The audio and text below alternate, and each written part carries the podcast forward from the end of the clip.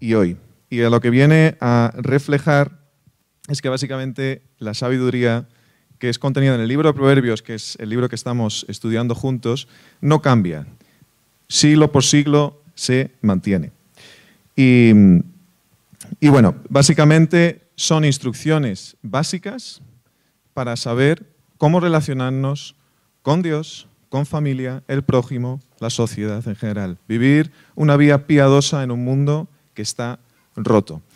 Y nosotros vamos a enfocar hoy específicamente en el asunto de amistades. Y no solamente cualquier amistad, sino esas buenas amistades. Y vamos a ver qué es lo que tiene que decir el libro de Proverbios acerca de cómo mantener esas amistades. Amistades sostenibles. ¿Qué es lo que significa sostenible? Es un término que viene de la ecología que básicamente enfatiza en que se pueda mantener a lo largo del tiempo sin agotar los recursos o perjudicar o hacer un grave daño. Y en el contexto de las relaciones, lo que viene a indicar eso es a mantener el recurso más esencial, que es el recurso de la confianza, e evitar el daño más grande, que es el distanciamiento o la separación. Y básicamente, si pensamos en la amistad, la amistad es una de esas relaciones que, no se dan porque sí. Es una cuestión de la voluntad. No es como que tú naces en tu familia y dices, pues esta es la que me ha tocado y me toca pachar. ¿no? Son relaciones que quizás no cubran nuestras necesidades más básicas como lo hace la familia, la pareja o el matrimonio. Sin embargo, son relaciones que aportan una enorme riqueza. Ahora, aportan siempre y cuando nosotros aportemos, siempre y cuando nosotros nos mostremos genuinamente, tal y como somos, y que estemos dispuestos a dar de nosotros mismos. Yo soy una persona que le encanta leer, me encantan las historietas, y eso evidentemente, si pensáis de niño, con lo que empieza son con los cuentos. Mi padre me solía contar, bueno, solía contar que soy mayor de cuatro, nos solía contar cuentos y él tenía como la habilidad de mantenernos en suspense diciendo que los cuentos estaban escondidos en las lentes de sus gafas, en las aristas, ahí en los bordes, ¿no? Uy, madre mía, qué diferencia, lo tenía alejado. Eh, perdonad por el micrófono. Em, y yo, yo, estaba convencido cada noche que, que, tenía que haber uno más. Seguro que todavía había uno que no había cubierto. Y efectivamente siempre se sacaba uno. Ya no me acuerdo del nombre, siempre eran los mismos personajes que pasaban otra aventura. ¿no? Eh, la cuestión es que me caló, pero claro, la memoria falla. Y quiero contaros un cuento que es de un autor que se llama José Carlos Bermejo y tiene un libro que se llama Regálame la salud de un cuento. Y son cuentos breves, dos páginas, siempre con una moraleja. Y hay uno que se llama El corazón más bello. Esto habla sobre un joven que está en su pueblo y empieza a fardar de un corazón metafórico que es perfecto no tiene rasguño alguno, no tiene ningún tipo de, eh, yo qué sé, falta, no tiene ningún trozo faltante. Os estoy diciendo eh, metafóricamente hablando, si faltara un cacho en nuestro corazón, mal íbamos a ir, ¿no? Y sobre todo, si lo pudiéramos ver de por sí, peor todavía. Pero estaba fardando y digo, mira, no tiene ninguna fisura, no tiene ninguna imperfección. Y digo, yo tengo corazón más bello de toda la comarca. Y se empezó a golpar una multitud en la plaza, diciendo, wow, es que es cierto, es que míralo, es increíble, nunca he visto un corazón igual. Y entonces a este hombre, a este joven, se le sube el ego y dice, tengo el corazón más bonito de todo el país. Hasta que de repente llega un anciano, perdone joven, ¿cómo dice usted que usted tiene un corazón hermoso o el más hermoso de todo el país si en el fondo el mío es más hermoso? Todo el mundo se voltea mira a este anciano, mira su corazón y ven que hay trozos que no encajan, ven que hay trozos que faltan, ven cicatrices, ven fisuras, ven imperfecciones por todos lados. Y el, joven este dice, pero tú tienes que estar bromeando, ¿no? O sea, solamente mírate, es un amasijo de cicatrices.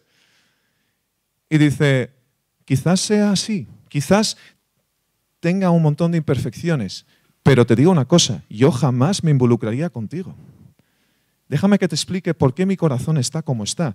Ahí donde ves que hay un hueco, es donde yo he dado de mi amor, pero no ha sido dado de vuelta. Ahí donde tú ves que hay un pedazo que no termina de encajar porque se ven las aristas y los bordes, es donde yo he dado y otra persona me ha dado de vuelta.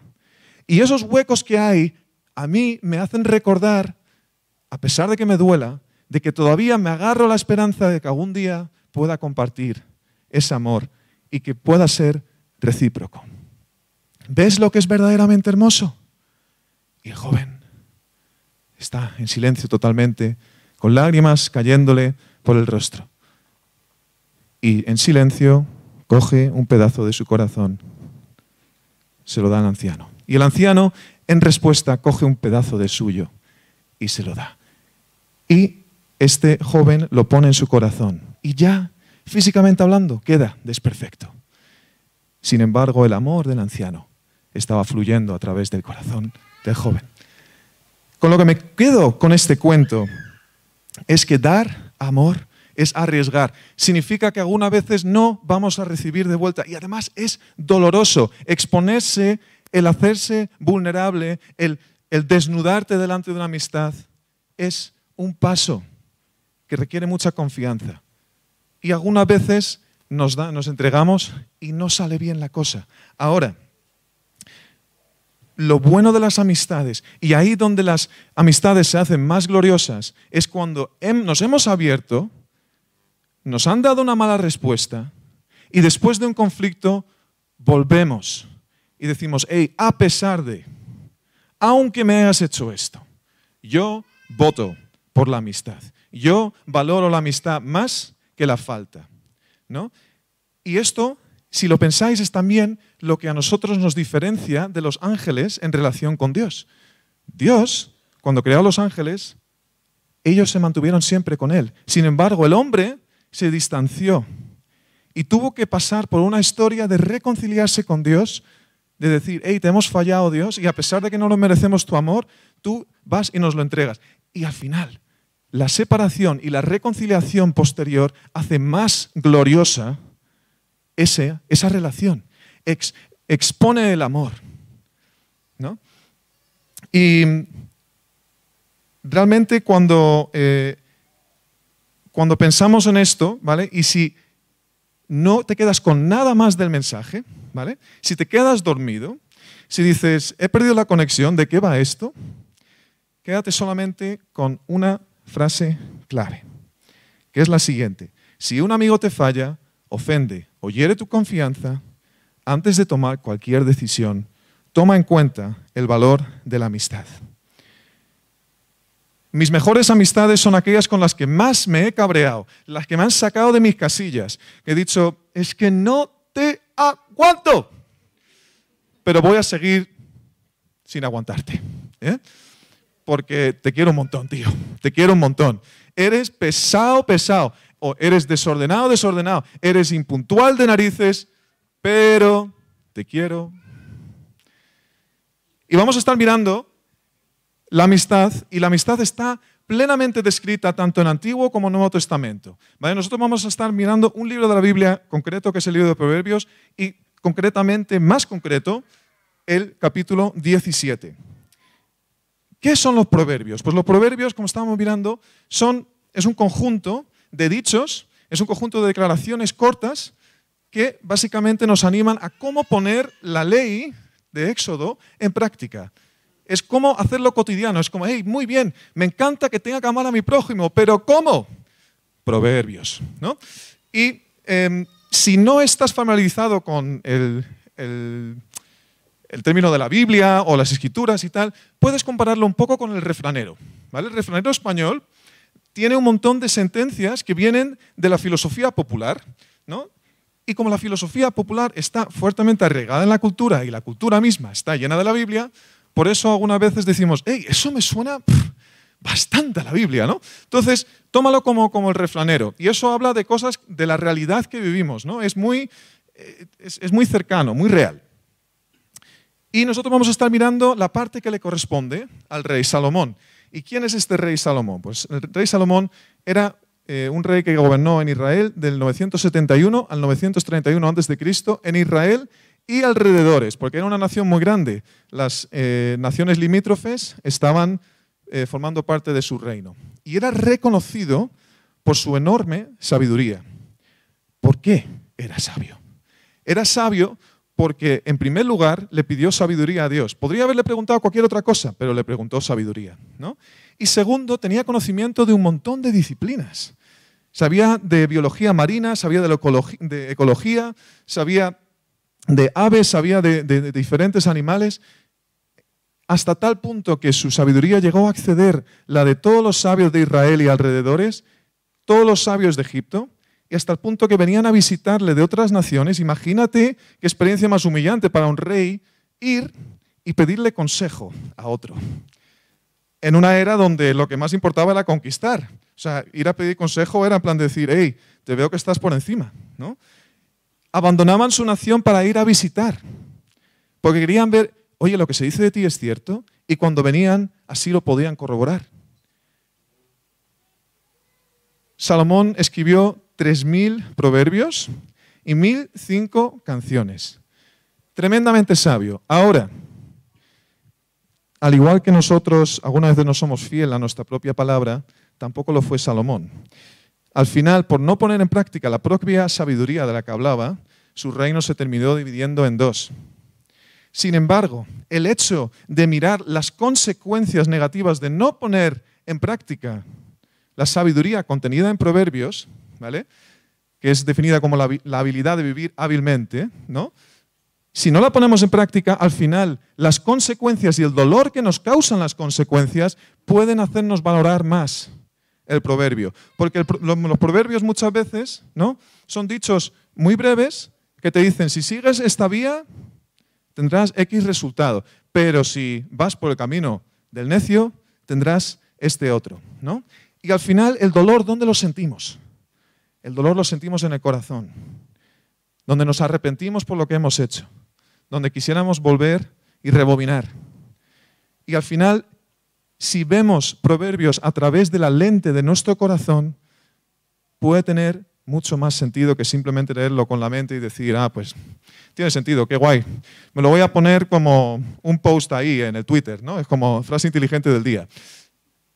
Sin aplicación no tiene mucho sentido. Entonces, em, esto es lo que viene definido al principio del capítulo que queremos enfocar hoy, que es el, versículo 3.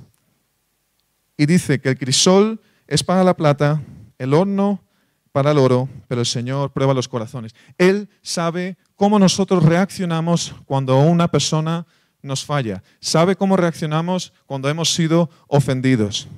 Sabe cómo nos sentimos cuando nos sentimos rechazados, no tenidos en cuenta. Y cuando estaba orando, preguntándole a Dios cuál era el, tema base, el tema eh, específico para hoy, me llevó concretamente al versículo 9. Y lo voy a leer en dos versiones. Dice, el que cubre una falta busca afecto, pero el que repite el asunto separa a los mejores amigos. Y esto es en, la Biblia de las Américas y en la nueva versión internacional dice, el que perdona la ofensa cultiva el amor, el que insiste en la ofensa divide a los amigos. Me gusta ver cómo puede aportarnos un entendimiento más completo el ver ambas, ¿no? Como una dice, eh, busca el afecto, como el otro dice, ¿no? Cultiva el amor. Y, y si nosotros pensamos en nuestras amistades, ¿vale? Lo que podemos esperar, siendo nosotros seres finitos en vez de infinitos, falibles en vez de infalibles, limitados, es que nos fallen, nos ofendan, no nos tengan en cuenta, nos digan cosas hirientes y que nos sintamos incomprendidos o rechazados. Tenemos diferentes estándares. Para mí una cosa puede estar muy limpia y para mi compi no. Y yo me puedo frustrar mucho cuando yo tengo un estándar, ¿no? Es como, hey, cuando quedemos tenemos que planificar todo. Y hay otra persona que dice, no, no, a mí no me gusta planificarlo todo. Por favor, deja el plan abierto. ¿Qué cosas son estas de la vida? Tenemos estándares diferentes, tenemos convicciones diferentes, tenemos diferentes convicciones políticas, tenemos diferentes convicciones ideológicas, convicciones espirituales, que nos hacen únicos, pero que hacen un poco difícil alguna vez de la convivencia. Y sobre todo, si miramos aquí en Amistad Cristiana, ¿cuántas culturas no hay representadas? Somos un merengue de culturas, un tutti frutti. Y eso significa que tenemos diferencias culturales. Una persona de Corea del Sur va a mirar una sociedad occidental y decir, jolín, pero qué individualista. Y nosotros vamos a mirar a la persona quizás de Japón y decir, madre mía, ¿hay algo que no hagas por el grupo? ¿No? Pero cada una tiene su riqueza. Cada una está mostrando algo que quizás falte o algo que se valora. ¿no? Algunas tenemos choque de principios, choque de valores tenemos diferentes personalidades, tenemos diferentes niveles de madurez y también tenemos diferentes convicciones teológicas. Hay algunas convicciones teológicas que son muy importantes, que son esenciales, pero hay otras que no lo son tanto. ¿Vamos a permitir que eso nos separe o vamos a poder tener una amistad en la que digamos, hey, mira, contigo estoy de acuerdo en poder estar en desacuerdo en lo que no es esencial? Y nos seguimos queriendo, ¿no? Entonces, em, lo que para uno es gracioso, quizás para el otro no lo es. Yo soy muy sarcástico, pero sé que no puedo ser sarcástico con todos mis amigos. ¿qué me estás diciendo, Dani? Pero ¿cómo dices algo así? Digo, era broma. No voy a volver a utilizar sarcasmo contigo. He entendido, he entendido. Seré payaso sin más. Em, entonces, hay tantas, tantas formas en las que podemos dañarnos o ofendernos. Parece ser que es una garantía de vida, ¿no? No podemos ser como este joven que decía, tengo el corazón perfecto y además así se va a quedar porque yo voy a ir por la vida y nadie me va a dañar. Mi corazón no puede ser afectado. No, no, no. Más bien parece ser que necesitamos un paracaídas porque la caída está garantizada. Entonces, os quiero mencionar que las amistades, sobre todo las más importantes son aquellas que más peso tienen para nosotros. Entonces, cuando una persona te falla o hiere tu confianza siendo tu mejor amigo, duele más. ¿Por qué? Porque has compartido más, porque te has mostrado más. Y sobre todo porque puedes hacerte esa pregunta diciendo, pero tú de todas las personas, ¿cómo tú? No me entiendes, ¿cómo tú me dices eso? Pero con todo lo que he dado por esta, esta relación, ¿cómo es que ahora tú no me invitas a un café? Si te invité a comer dos veces. A mí me encanta cuando yo estoy en una relación y yo ya saco mi tarjeta para pagar y dice, hey, hey, no hace falta. Digo, ya, pero si tú me pagaste las dos otras veces, ya, ¿y? Necesito un equilibrio aquí. Y a mí me sorprende, ¿no? Me encantan esas personas que dicen, hey, esto no es una cuestión de rendir cuentas para que estemos equilibrados. A pesar de que evidentemente las amistades necesitas poner de ambas partes porque si no, se termina rompiendo. Os quiero contar una experiencia un poco... Eh, vergonzosa que me pasó. Estuve de misiones en Costa Rica y en ese momento yo dependía de la provisión de Dios. Para los que no sois creyentes aquí, ¿qué significa depender de la provisión de Dios? Significa que sentimos de Dios un llamado, vamos a un sitio y no tenemos la pasta. Em, y como no tenemos la pasta, tenemos que depender de Dios primero y Dios a través de sus herramientas favoritas, personas. Y depender de otras personas algunas veces es un poco complicado, ¿no? Es en plan de, hey, necesito ayuda, ¿no? Es como, no, no puedo hacerlo solo, te necesito. Y yo tenía un muy buen amigo que era parte de este equipo misionero con el que fui a Costa Rica, y era un tío súper majo, la verdad es que eh, un montón de veces pagaba cosas por mí, e incluso llegábamos a compartir la colada. Y una vez, eh, bueno, fue la primera vez que compartía la colada con él, habría sido mucho mejor si hubiera sido la segunda o la tercera, para menos haber tenido una que fuera bien. Pero es que no fue bien. Yo metí una prenda sucia y yo esperaba que el detergente hiciera efecto, pero no. Era un detergente malo de narices. Y entonces saca la colada y de repente ve el impacto de toda la ropa sucia y yo ah, sabía que había sido yo, ¿no? Y yo digo, oye, Gabriel, he sido yo. Imagínate, es como, hey, querido amigo, mira, vamos a compartir, mira, yo apuesto por ti. Genial, yo voy a mancharte toda la ropa. Porque ante todo quiero ser agradecido ¿eh? por tu generosidad. Yo me estaba hundiendo en la miseria, estaba súper, súper, súper avergonzado, ¿vale? Pero la cuestión es que tomó un día y medio y dos para volver a hablarme porque tenía que asumirlo, ¿vale? Y eso es saludable. Cuando una persona nos hiere, alguna necesitamos distanciarnos. Es, bueno porque quizás si no me podría haber dicho, pedazo de inútil. Pero no hizo eso. Él se tomó un día y medio, dos para reflexionar en cómo había impactado su ropa. Gracias a Dios, luego sí que pudo lavarla bien. Em, y me dijo, gracias Daniel por haber sido honesto y haberme dicho que fue por tu prenda. Eso lo valoro. Y segundo, hagamos cada uno nuestra colada. y, me, dijo, pero mira, yo te pago para que hagas la tuya. Y la cuestión es, quizás sea como un incidente gracioso, pero en el momento yo quería esconderme debajo de la tierra, estaba, estaba aquí y estaba plenamente a la merced de lo que iba a hacer mi amigo. ¿Podía pagar de vuelta? No, porque no tenía pasta. ¿Podía hacer algo para restituir? A menos que hiciera un lavado a mano, pero creo que no iba a, hacer, iba a ser posible. Estaba a su merced, estaba a merced de su piedad para conmigo. Y al final él no me lo tomó en cuenta. Y sobre todo, no volvió a insistir en el asunto. Es en plan de, oye Daniel, has llegado tarde. claro, como también vas ensuciando ropa. ¿Yo me merecía su consideración? No. ¿Yo me merecía su piedad? No. Pero él apostó por la amistad. Si un amigo te falla, ofende o hiere tu confianza, antes de tomar cualquier decisión, toma en cuenta el valor de la amistad. Gracias a ese incidente vergonzoso, nuestra amistad se afianzó. Y pasar por piedad, o básicamente dar pena, como la daba yo, te hace poder tener piedad con los demás. Te hace reconocer, es como, hey, yo espero perfección, pero yo no soy perfecto. Yo he metido la pata, otras personas pueden meter la pata, y el hecho de pasar por una situación en la que no haya nada, absolutamente nada, que puedas hacer por ello, que no tengas posibilidad de restituirte, que no puedas conseguir ese momento que has fastidiado, que no puedas volver atrás y decir, uy, me he saltado esa fecha importante, no estuve cuando tuve que estar, no te escuché cuando tuve que escucharte. Estamos a la merced a la piedad de los demás. Tus amigos harán cosas que van a dejar un hueco en tu corazón. Te van a robar buenos momentos. Y te van a decir cosas completamente fuera de tiempo. Van a decir cosas en las que van a mostrar que no te han comprendido.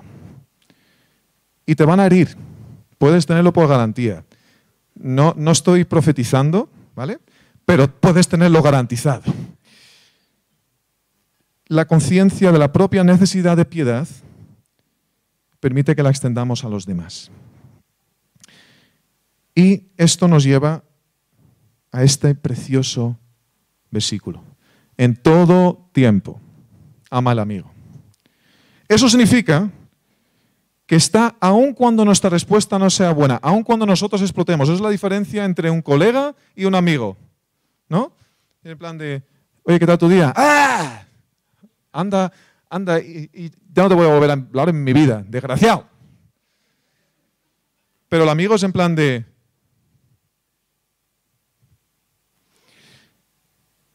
creo que necesitas un tiempo para ventilar, porque el Daniel que yo conozco, ¿qué?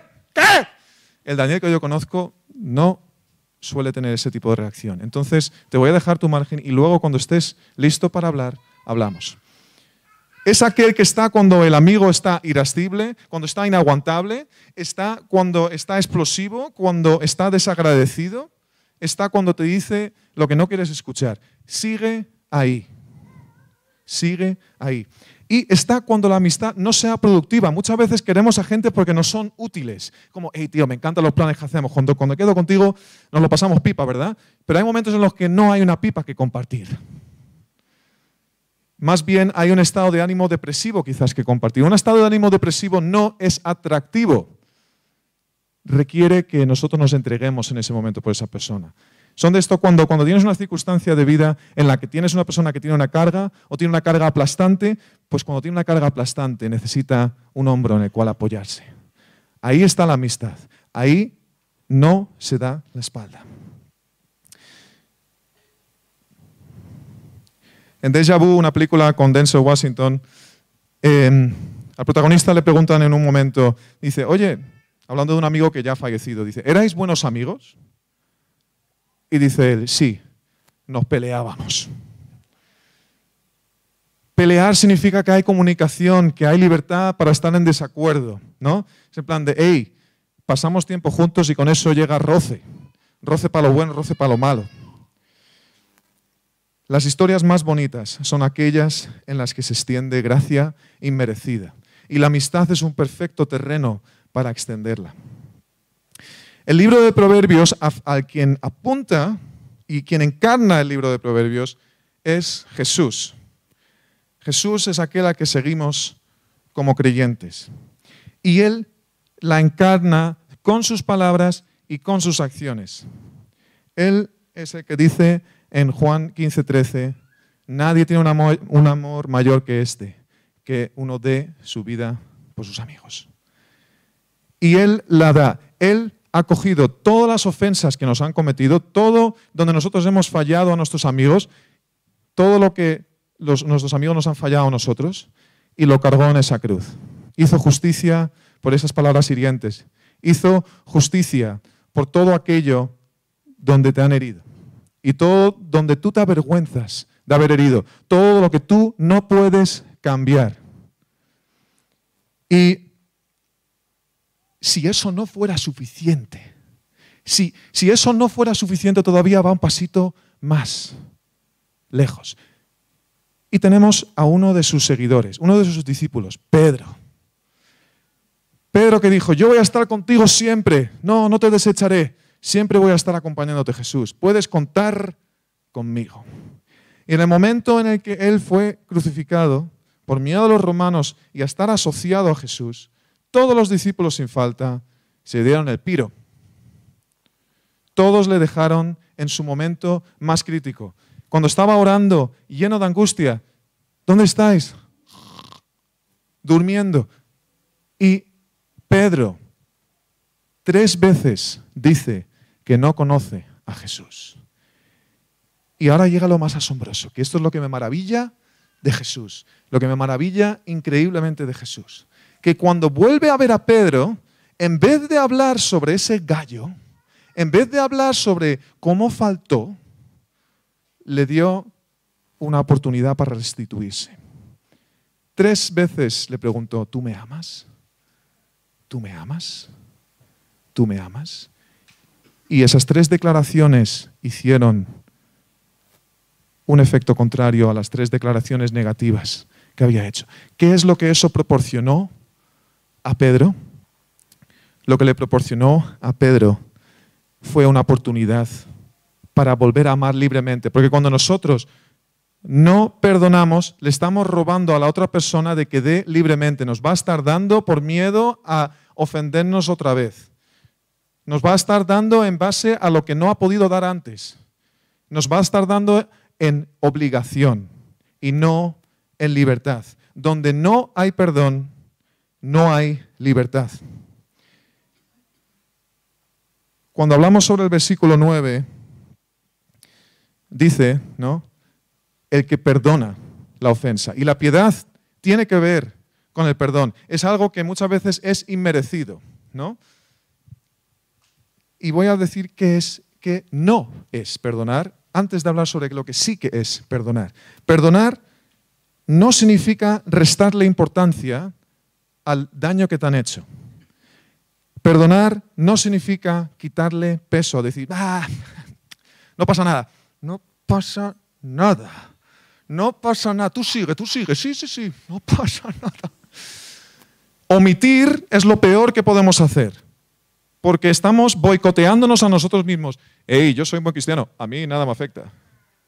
No, no. Tú, tú tira, tú tira. Tú sigue. Tú sigue dañándome. Ya verás tú que, buen cristiano soy. Ya verás cómo te voy a cantar alabanzas después.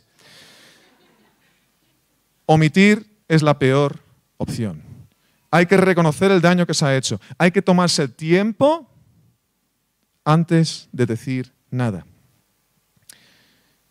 Perdonar significa no tomar justicia por nuestra propia cuenta.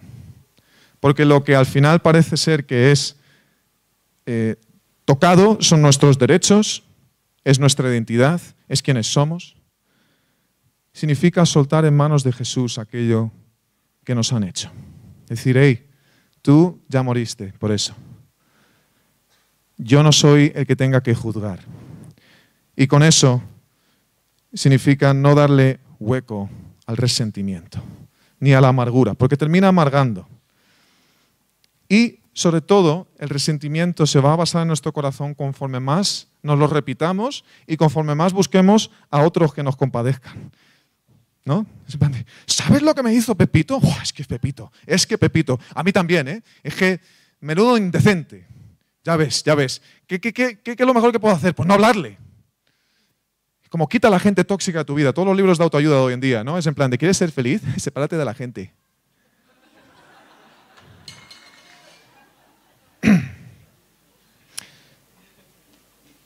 La muerte de Jesús cubrió todas las faltas del mundo. Perdonar volviendo a traer el asunto no es verdadero perdón. Roba al ofensor la oportunidad de seguir adelante. Y es que Pedro, conforme Jesús le da la segunda oportunidad, ahí donde antes fue un cobarde, luego fue valiente. Ahí donde antes se retiró, fue hasta lo último. Incluso pudo dar su vida. Y eso es la cuestión, que conforme nosotros apostemos por la amistad, conforme nosotros mostremos algo de piedad, algo de lo incondicional, el amor es glorificado y es mejor que si no hubiese habido conflicto. Entonces, genial, conflicto, conflicto. No, tampoco es cuestión de celebrar el conflicto, pero el conflicto que luego se resuelve hace que algo del amor sea mostrado. Mirad a Jesús. ¿Por qué tuvo que venir a morir Jesús? Lo pudo haber hecho Jesús, pudo haberlo hecho Dios de tantas formas. ¿Por qué? A través de una muerte. Porque mostró la entrega inmerecida, la entrega, perdón, que nosotros no teníamos merecida. Y con eso mostró que la gloria de, del amor vence. Va más allá de comprensión intelectual. Es una apuesta por la amistad. Michael Oman es un, autor que tiene un libro que se llama El corazón de mi padre y dice que habla sobre la diferencia entre olvidar y no tener en cuenta. Olvidar significa que se nos va de la memoria y que luego de repente nos podemos acordar en un momento dado. Imagínate que Dios me llega a mí, me dice, oye Daniel, qué curioso, estaba haciendo una revisión aquí de, mis documentos y me vi ahí que en el 2005 le dijiste una palabra grosera a tu vecino. Es que me acabo de acordar. ¿Qué te parece? Pues horrible. Él, él, él no es que se haya olvidado, es que decide no volver a traerlo. Porque ¿qué es lo que pasa si no? Como dice en el versículo 9, divide. Yo no puedo seguir adelante. Significa que estamos anclados en el pasado. Las amistades tienen que poder disfrutar del presente y ir hacia el futuro.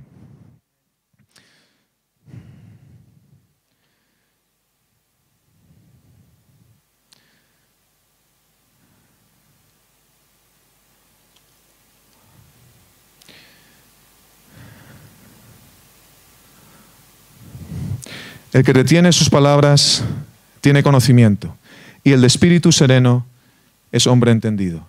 Antes de decir cualquier cosa, antes de airearnos, ventilar, expresar cómo nos sentimos, tomemos un tiempo y miremos si merece la pena realmente confrontar. El tema de confrontación es para otro mensaje, no lo vamos a hablar hoy. Es necesario algunas veces, ¿eh? no significa que, bueno, te perdono y así me evito la molestia de tener que confrontarte. Algunas veces hay que confrontar porque si no vuelve a, pasar y eso también es una situación insostenible. Pero antes de eso, tomad un momento.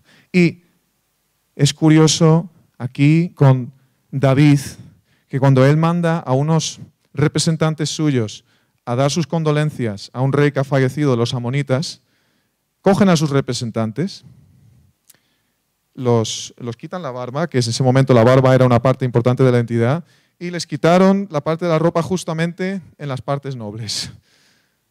Y los mandaron de vuelta, cubiertos de vergüenza. ¿Y qué es lo que hace David? Les manda en un ejército diciendo, venga, pues vamos a atacar. No, no, no. Dice, id a Jericó. Descansad, permitid que vuestra barba vuelva a crecer y luego volvéis. Cuando hemos sido ofendidos necesitamos tiempo, tiempo para procesar qué es nuestro paso y tiempo para procesar el valor de la amistad. Es en plan de, wow, eso me ha dolido, Dios lo tengo que traer delante de ti. Y el que retiene sus palabras tiene conocimiento. El de espíritu sereno también dice, cuando vayamos a decir algo, que sea con espíritu sereno, que sea con un espíritu dispuesto a escuchar. A escuchar, porque la escucha trae cercanía. Cuando nuestros sentimientos heridos están presentes, nos aleja. Porque es como, hey, has fallado algo que es importante para mí. Cuando escuchamos, volvemos a acercarnos.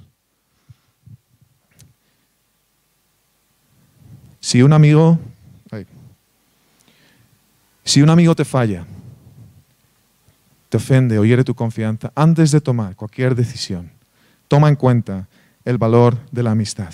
Porque a Jesús le valió tanto la pena que dio su vida por ella. Él habla de nosotros como los tesoros por los que estuvo dispuesto a dejarlo todo. Mostrar el amor de Jesús en nuestras amistades es una muestra del amor de Jesús, aquel que está dispuesto a perdonar, aquel que está dispuesto a tener conflictos edificantes.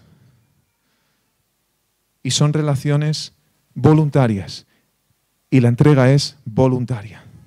Y ahí mostramos algo de la, algo de la incondicionalidad.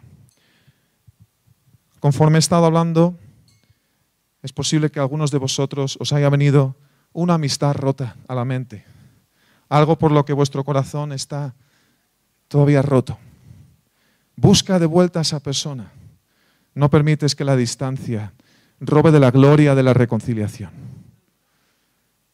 Quizás te haya venido a la mente el tema de la piedad, el tema de que necesitamos reconocer que somos pendientes de la, de la piedad de Dios, que no podemos sin ella y que conforme nos columpiemos en la fantástica idea de que no lo necesitamos, estaremos distanciándonos de nuestros amigos cuando nos fallen.